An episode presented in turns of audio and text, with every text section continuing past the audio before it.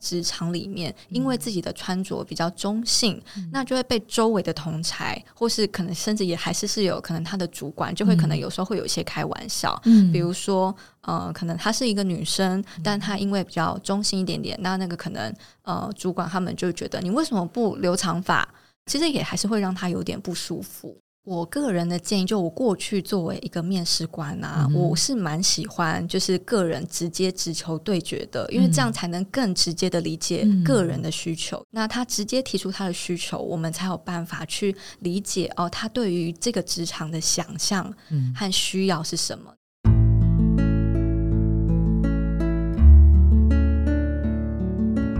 植牙诊所，帮你一生都精彩，从新鲜到退休。Hello，大家好，我是主持人 Pola。新鲜人的内容策展呢，在第一份工作之后，我们进入梦幻无限公司，找到一份喜欢的事，全然付出。我们相信，一份值得尊敬的梦幻工作，来自一场相互尊重的梦幻面试。当求职者的问题被听见了，彼此的距离就能够更加的靠近。今天陪年轻人一起勇敢向企业提出真诚好奇的来宾，他是女人迷营运资深协理郭福志 Massy。Hello，你好。Hello，大家好，我是 Macy。好哦，今天 Macy 要来陪所有的求职者。现在换我问，那因为过往的面试比较常发生的是啊，求职者被问。或是求职者被指定题目去做一些简报，比较少的时间是让求职者能够自主尽情的提出他们想发问的问题，也或者是说求职者心中有一些隐隐约约的担心。有百分之八十六的求职者他在面试的过程当中他会胆怯，他没有办法不敢尽情的提问。所以，我们今天就打破这个看不见的这个框架。现在换我问，勇敢提问的话，他问各种各式各样的问题的时候。作为一位企业或是用人主管，他会怎么样看待求职者？该这样问吗？或者是你可以问，但是建议你换句话问，可以怎么问？我们这边先请 Macy 可以多介绍一下您自己过去的经历，好不好？好，大家好，我是 Macy。我自己在女人迷工作已经快要将近九年了。九年。那我在这快九年的时间里面，其实有不同次的职涯的领域转换。我一开始呢是设计师，做 UI UX。是。后来啊，我转到了工程部门，然后带领工程师在做产品经理。嗯哼。那后来呢，在二零二零年再转到了营运部门。对一般企业来说是比较偏向后勤部门，是负责人资、财务、行政相。关的，嗯嗯，所以现在我在这个营运部门是在推动公司的政策流程啊，也跟人资人才招募这一些是非常有关联的。OK，那现在如果说有一位求职者在呃 Macy 的面前，他心里头想问的是，如果客户对我伸咸猪手，公司会怎么处理？那这个呢，其实跟最近的 Me Too 也好像也蛮搭得上边的哈。那我们的推测就是说，这位真实的年轻人，他想这么发问的心中的 insight，他是想知道眼前的呃用人主管或是这家企业会怎么样看待。呃，在业绩订单还有性别平等之间，哈，企业的态度是什么？我们先问一下这个 Macy，如果呃您是面试官的话，对于求职者这么问，你会觉得被冒犯、唐突吗？第一个有没有要建议他换句话问，还是他就直白的问是 OK 的？就我以过去我自己身为面试官呐，嗯，我要先说，在女人迷是我们是对于求职者提问是非常重视的，所以无论如何每一场面试一定要保留一个足够的时间，时间就是让这个求职者可以尽情的提问。那如果我第一次听到这个问题，如果刚刚的问题陈述叫做，呃，就是如果。呃，客户对我伸出咸猪手，嗯，那公司会怎么处理？嗯，我觉得通常我们都还是会想要多理解一下，说，嗯，你问这一题背后的原因是什么？是是，嗯，先从理解人的角度，嗯，因为从理解的角度呢，我可能会首先想理解，呃，是不是他过去有类似的经验或什么害怕或恐惧等等哦。所以，如果是我的话，我会建议他可以这么问，因为你刚刚其实有提到说，嗯，他背后真正想知道的是公司在就是呃业绩对跟这个性别平等之间，他们的原则哪一个 priority 比较重要？对对对，有可能就是再多补充这个是好的。嗯，那可能通过实际的案例，我可能会鼓励对方这样子问，就是如果我真的在工作过程中，就是呃有遇到了。呃，有客户对我有一些比较，就是像是咸咸猪手，或是有一些已经快到性骚扰或性侵犯的行为的话，我可以如何跟？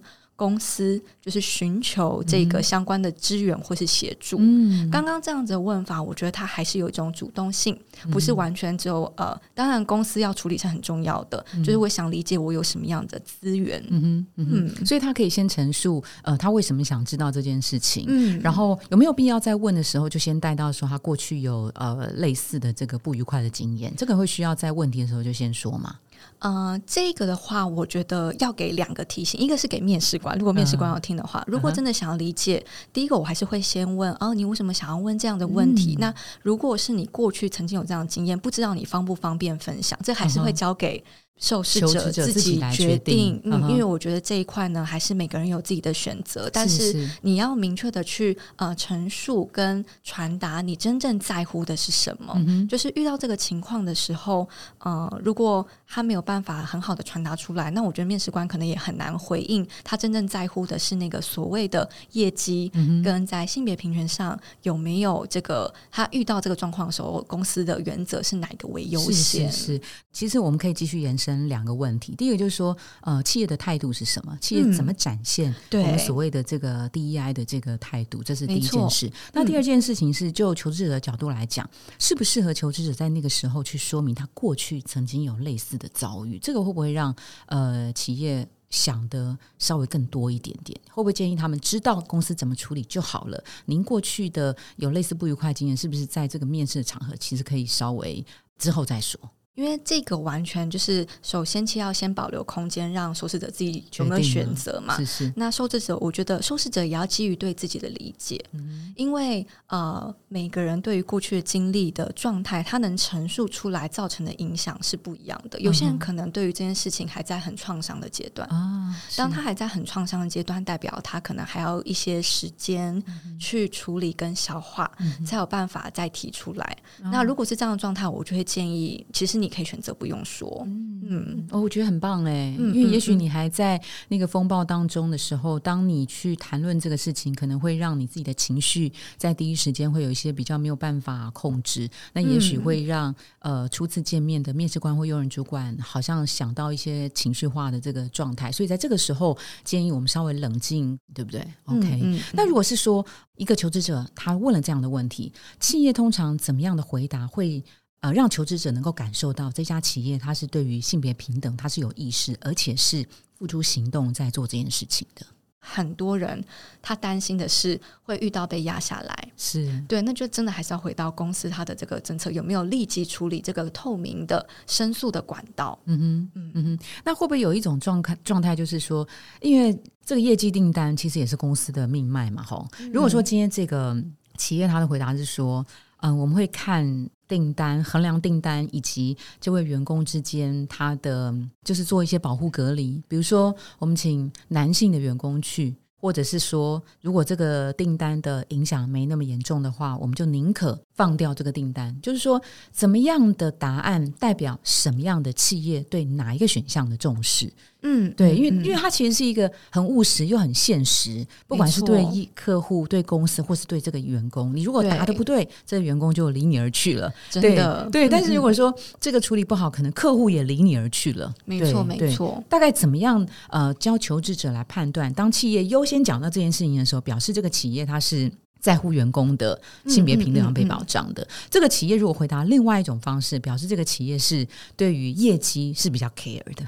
哇，我觉得这一题真的是有很多可以讨论哦。但是我的建议是可以看企业他在回应的时候有没有关注到人本身。嗯哼，对，就是如果先谈业绩跟人的话，他能不能去呃关注到说他们会充分的，比如说透过流程，真的去理解事实，尽量去还原这个事实对当事人造成的影响是什么？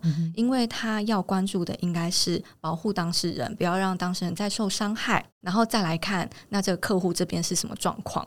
嗯哼，其实，嗯，这件事情不见得是只会发生在女性员工身上。没错，对，很多人会误解说，好像这件事情被 me too 的永远都只有女生。其实 no，可能很多男性他可能。更不敢去表达，甚至我们说的更深一点，叫做家暴的这个这件事情，可能也有很多男性是被家暴的人，他们在一些社会压力或是社会主流的意识之下，他们更没有办法去反应。对，Mercy 有碰过，就是说，嗯，一般公司的职场上面，男性朋友他在性别不平等的被对待的时候，他的反应。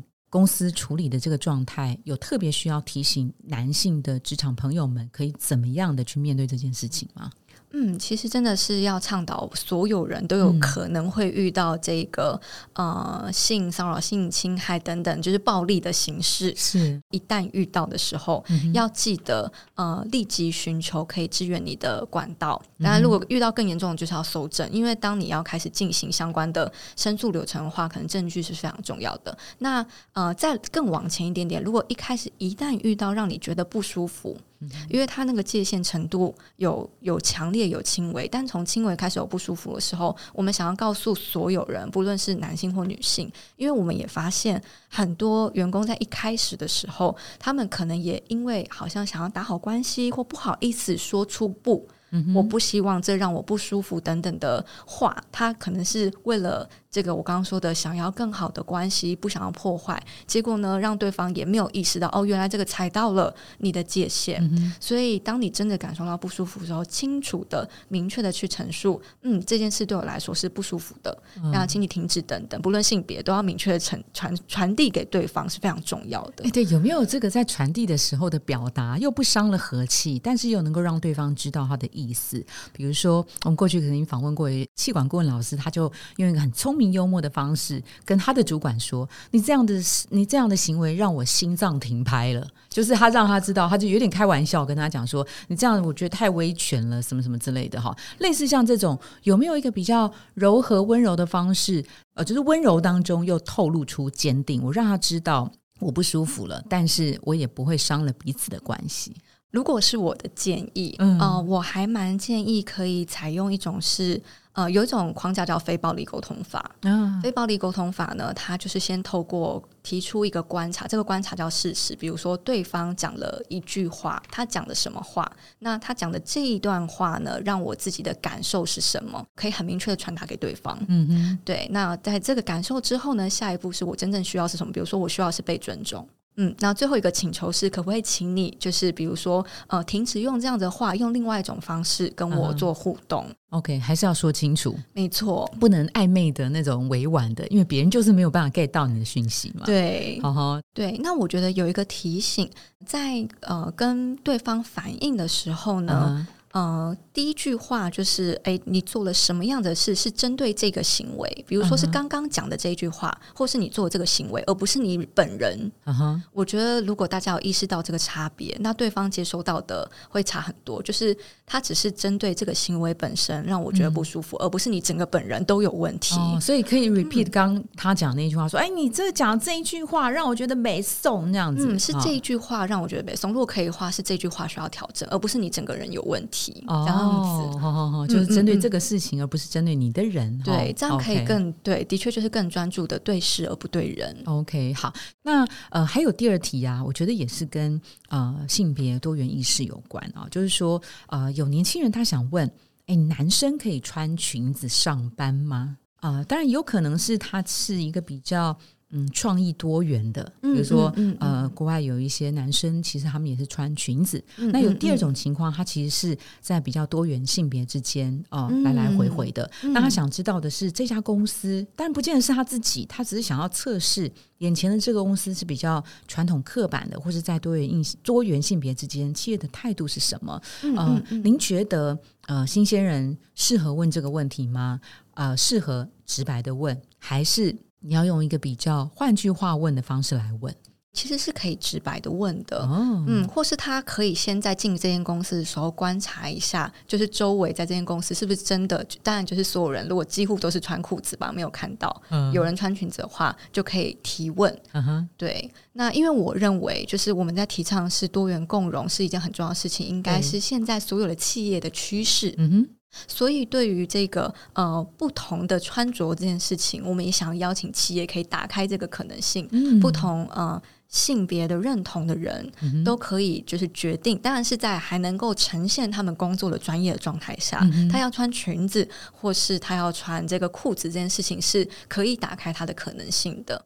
因为一般比较常想象的是，呃，像是文化界啊，或者是广告行销公司啊，它本来就是一个比较讲究创意的产业或是创意的工作。那这个时候，对于一些呃员工的服装，他们是极度的开放。所以，even 你不问，呃，说我到底穿裙子、裤子上班，男男女女有什么关系？这些行业好像比较容易的被外界的人能够理解，他们对于服装这件事情的穿着是没有界限的。呃，我觉得问这个问题，他当然有机会可以看出面试官有可能会是未来他的主管。对，呃，他对于可能是在不同的多元的性别下，就是大家对于穿着上的呃品味或喜好这件事情，他有没有一个足够开放的这个呃接纳，就是接纳每一个人，就是都可以有不同的穿着。如果呃，他在这个问的过程中发现，哎，这个面试官可能是为了他的主管，对这件事情是很排斥的。那我觉得受试者的确要去思考一下，会不会接下来如果我真的进了这间公司，如果这是我一个很在意的议题，结果啊，我的直属主管呃，甚至也不一定支持或认同这件事情，那很有可能会影响我在这个职场上上班的嗯心理安全感。所以反而在这个时候，你更要问，对不对？嗯，我会建议，如果这是你非常在意的事情，那你可以问，因为如果。呃，我觉得每个人的呃工作状态是不一样的。呃，我会假设今天会问到穿着这件事，代表这个人是在意的。可能怎么样穿着去公司，可能是会影响他在工作上的心情状态。嗯嗯，或许他知道说，哎，搞不好穿裙子对我来说是一件可以让我很快乐的事情。那如果能够让我因此我的工作绩效可以更好。那我觉得当然很好，所以这是在意他的。那如果这么在意，然后如果没有办法穿，然后真的会影响的话，那我觉得。需要去理解一下你的主管，嗯对，跟未来可能会跟你一起工作这个环境是否对这个议题是友善的？是是是，呵呵。那他在问法上面呢，有没有需要怎么样包装？还是我就直白的问说，男生可以穿裙子上班吗？还是说，呃，你们公司对于一些服装有什么样的规定呢？还是问说，你们公司有没有多元厕所呢？还是什么？用一些比较是旁敲侧击的方式，还是我们直球对决这么问是 OK 的？我个人的建议，就我过去作为一个面试官啊，我是蛮喜欢就是个人直接直球对决的，因为这样才能更直接的理解个人的需求，因为每一个人呃，就是都是一个独一无二的个体。那他直接提出他的需求，我们才有办法去理解哦，他对于这个职场的想象和需要是什么。那也可以帮助面试官的一一样去检核，说在文化上、价值观上，哎，是不是有 align，就是是一致的。所以我是蛮建议是可以的。但是如果你真的说还要再呃调整一下，我觉得一一样还是可以先思考一下。今天我提这个需求呢，如果我排除掉穿裙子，它会影响专业的交付这件事情，那就没问题。除非今天呃，这个他面试的这个职位上真的穿裙子不行，是会影响到他的工作的效率。是是，那我就建议这一题不要问，就是你要先检视过这跟工作的专业这件事情会不会有影响。那如果你已经充分是是，嗯，今天我的这个这份工作内容穿裙子真的不会有影响，那我就很鼓励可以。大胆的问，嗯嗯嗯，对，OK，好，那我们觉得那个 Macy 刚的反应，我觉得很棒啊，他他也很喜欢直白的问。那其实我们也想要借由这次的呃题目设计，去提醒一下，就是说有些面试的用人主管或是 HR 们，当我们面对到各种各样的问题的时候，真的不要马上的去判断对方可能是怎么样，你得要先听他为什么要这么问，因为也许。他这么问是有有一些背景的，他过去的经历，或者是他只是想要借由这样的问法来试探公司的态度是怎么样而已。哈，那其实有的年轻人的想法会特别的，嗯，新，特别的直接。那我们现在大家在讲缺工潮的这个议题上，你如果不去听他说什么，不理解他，你可能。长久以来是没有办法解决缺工的这个问题的。真的，我觉得重点是都要透过呃大家的提问背后，看见他重要重视的是什么项目。他可能有一些想要避免的经验，是在这间公司他期望可以避免的，然后以及他想要获得的，那都很。都有机会可以从问答之中去更理解他的价值观、他的文化、他的行为习惯是什么。对，那如果是这种情境的话，那个面试就会变得相对美好，它就会变得我们是互相尊重的。嗯，它其实不只是。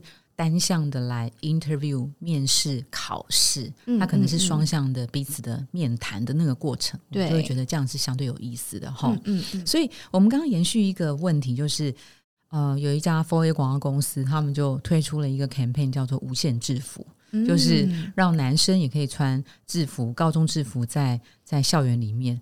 这个广告的 campaign 其实在国外是得了非常多的一些大奖的，但是这个事情就是比较少在台湾的职场上让它慢慢的变普遍的被发生。所以同理，我们就想到一件事情啊，就是也有年轻人会问说，中性打扮，嗯，他去 interview 会不会影响到这个机会？这个年轻的孩子他要去面试的时候，他就会想说，我要穿什么？因为他也是想要看。传统刻板跟多元性别之间，企业态度是什么？我觉得这一题好像应该还好吧。嗯，对我来说也是，只要他今天是不影响你的专业的，就是这个提递交的时候，其实呃，你的穿着应该是可以是你的自由。嗯哼哼，对。那呃，但我的确有听过，就是有一些人的确是在职场里面，因为自己的穿着比较中性，那就会被周围的同才，或是可能甚至也还是是有可能他的主管，就会可能有时候会有。些开玩笑，比如说，呃，可能她是一个女生，但她因为比较中性一点点，那那个可能。呃，主管他们就觉得你为什么不留长发之类的，就会用这样的方式，可能是想跟他 连接，或是会用这样的方式去跟他互动。其实也还是会让他有点不舒服啊。对啊，你这样问我也会觉得很不舒服哎。对啊，你看 Mercy 跟我们都是短发，你曾你曾因为问过这个问题吗？我没有，但我就是听到别人在职场上，他就是说，哎，他每一天他的周围的同才，那在那个产业里面，我就觉得，嗯，那真的他工作起来会蛮辛苦的。嗯嗯嗯嗯。那我就想说，这个中性打扮会影响录取几率吗？其实应该是还好。那我我我延伸一个问题，就是我去拜访客户的时候，嗯嗯，我一定要化妆吗？我一定要呃穿公司希望我穿的这种如此隆重的这个这个西装或者是套装吗？其实这也看情况，对不对？嗯，我觉得这会看。你想要去的那个会议，或是你要出席的那个场合，它是什么目的？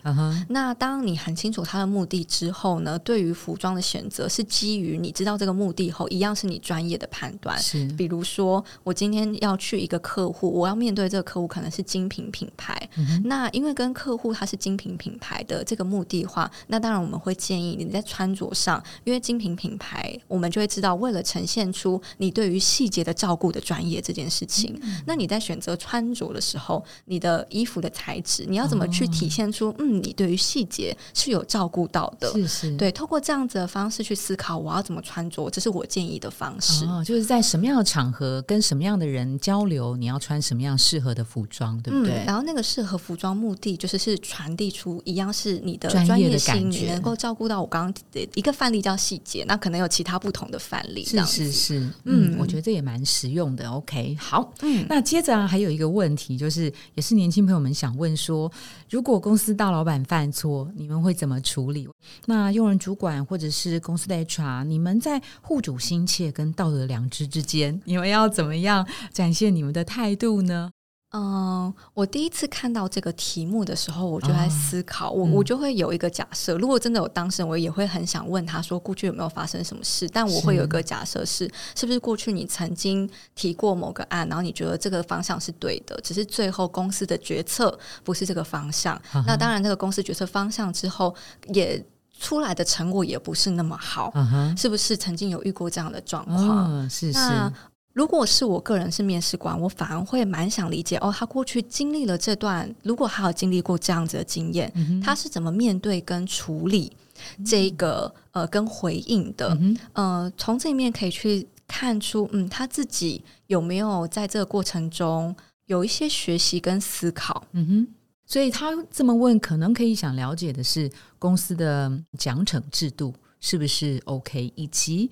一般的主管或是员工怎么样去看待呃公司的大老板？然后他自己在这个过程当中有学到什么？嗯，或是我觉得他有另外一个背后可能的需要，他会想知道公司高层在传递决策时候是不是透明的。我觉得这可能也是一种，然后以及主管他是不是会勇于认错，这可能也会是他很在意的项目。是是，就看这一家公司的这个高级主管的 guts，然后还有就是公司怎么样呃面对这个状态，对不对？那我我觉得，如果我今天去呃女人迷跟 Messi 面试的话，我应该都不需要特别的包装，我就是可以直白的问。然而，不是所有的求职者都这么的幸运，对不对？对，有人去一些哇，这个。好大招牌的公司的时候，他就会想说：“我去，我该提这家公司在三年前发生了什么事，然后那家公司后来怎么样处理这个嗯处理不好的事情，或者是丑闻，或者是什么事情？他他该问吗？会不会让面试主管觉得说你这样问就小白目了？或者是你可以怎么样换句话问？还是你要怎么样观察？”嗯。我觉得在思考就是这些题目的时候，都可以先呃回来想一下，说嗯，我真正在乎的，对我真正在乎的那个关键点是什么？先讲这个，对不对？对，就是我在意的是什么，所以我接下来想要问什么问题？我觉得这是一个很好的公式，哈，嗯嗯嗯嗯，就比较不会让对方觉得说好突兀哦，好失礼哦，你问这个问题，哈，对的，我觉得很棒。通常我们。当然，接受到纯直接有一个问题跑出，我们还是会多理解。嗯，你问这个问题背后的目的，所以你也不用省你的话，就是把你真正的在意先讲出来，然后再谈你背后要问的问题。有时候在这个面试官或是主管，搞不好在这个过程中听到你的在意，他会反问你说：“会不会你想问的其实是别的？”就是我觉得这个对话就产生了。当我们理解了哦，彼此就是你你你在意的是这个点，那或许我可以用另外一种方式来跟你分享。嗯嗯，就不会聚。教育单点的问题上，OK，好，所以有一个一样，其实也有点小接近啊。年轻人会问说，如果我对公司提的政策提出质疑的话，你会怎么做？这件事情其实我们现在职场上也很流行那种叫做真实回馈哦。我想要回馈公司的某个人、某个政策，可是他会担心我讲这个事情会不会黑掉了。哈，也许他在过去有类似这样的经验，所以一样就是，如果你想要问这个问题的话。可以用刚刚 Macy 建议的，因为我在乎怎么样让公司可以变得更好，我在乎公司呃对于不同意见的接受能力对如何，所以我想问的是，如果我对公司提出了呃质疑的话，嗯，公司会怎么处理我的不同的意见，对不对？对，或是也可以提说，嗯，我在乎的事情是呃公司。每一个人如果提出了自己的意见，是有好好被处理或回应的。所以，我今天如果提出了一个是挑战公司的一些政策的话，通常公司会怎么处理呢？嗯，那你在职场久了，你其实很喜欢听到不同的意见的声音，嗯，因为你最怕的就是问什么都没有意见，其实那种组织跟氛围你是不会进步的哈。那你要去质疑的时候，一定是你思考过。呃，你的逻辑，我觉得也必须要把你看到的为什么先说出来，不然的话，比较容易陷入那种呃，对这个人而不是对这个事情的这个呃。非理性的质疑，对不对？嗯嗯，没错。或是如果要提一些挑战或是回馈的时候，建议都是基于事实。比如说发生了一件事，有什么样子的数据，那公司是怎么看待的？对。如果你今天你要提出自己的评论，比如说我觉得这件事情做的不好，嗯，那你背后就必须要再多补充这个不好的原因是什么，这样才有办法让面试官更理解。OK，你是怎么看待这件事情的？不然这样子，呃，我也有有一。个提醒就是，我们在面试的过程中，如果发现一个受试者，他常常的讲的话，通常都只用形容词，他没有事实的举证佐证。